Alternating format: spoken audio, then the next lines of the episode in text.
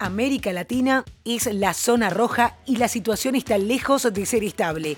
Los Bolsonaro contra Anonymous, la casa de Hitler, el mundo del arte y lo que dejó el Blackout Tuesday en Estados Unidos. Y esto es el Franco Informador, tu mejor opción para estar al día con las noticias, de manera fresca, ágil y divertida, en menos de 10 minutos y sobre la marcha. Soy Soledad Franco, allá vamos.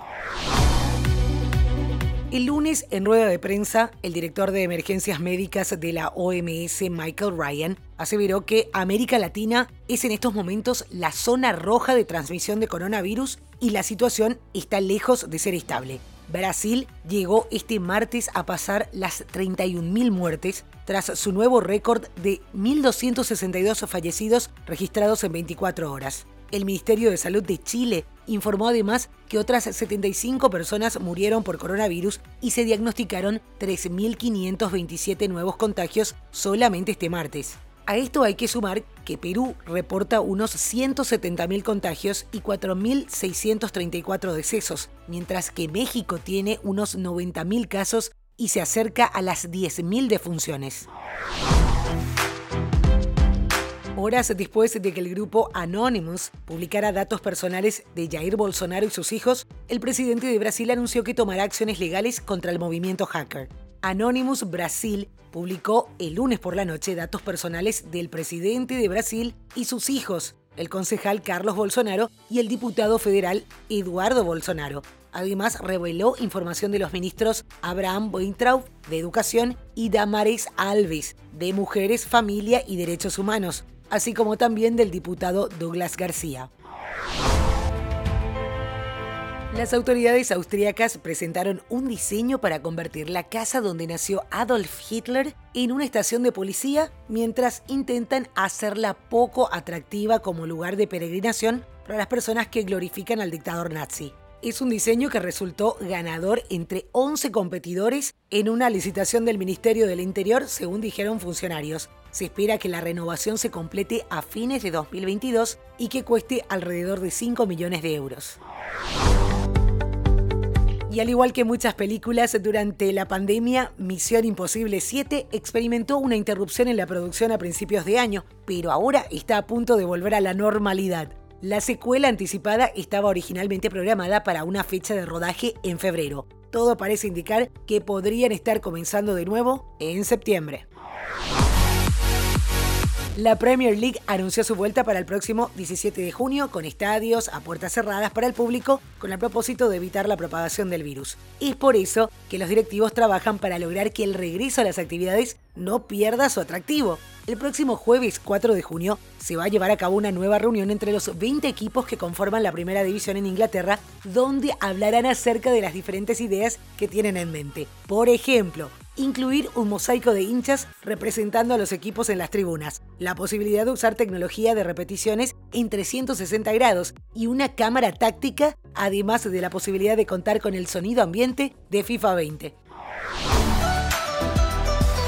Primer podcast de Paraguay en unirse a la mejor competencia de podcast del mundo, The Latin Podcast Awards. Gracias a la organización por la nominación del Franco Informador en el rubro podcast de noticias.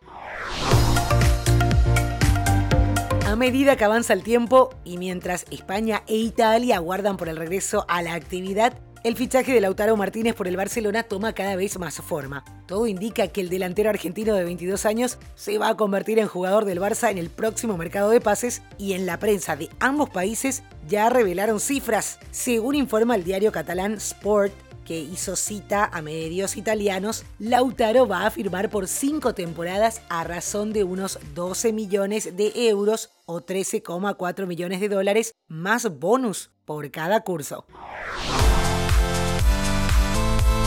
Buenas noticias para los fanáticos de la Fórmula 1. La Federación Internacional del Automovilismo reafirmó que el comienzo de la competencia será el fin de semana del 3 al 5 de julio en Austria, donde también se correrá la segunda fecha. La acción seguirá el 19 de julio en Budapest. Luego habrá dos carreras en Silverstone el 2 y 9 de agosto. El Gran Circo se traslada a Barcelona el 16 de agosto, Bélgica el 30 y la primera parte de la temporada se cerrará en Monza, Italia, el 6 de septiembre. La organización espera poder completar entre 15 y 18 carreras en el Mundial 2020, aunque por el momento solo se confirmaron estas 8 carreras inaugurales de temporada. Nadie puede resistir a un archivo, se suele decir comúnmente. Facebook estrenó este 2 de junio una herramienta llamada Manage Activity que permitirá a los usuarios eliminar y archivar posteos del pasado. Así es, si crees que tu pasado te condena en redes sociales o no podés resistir al archivo, ya tenés la solución.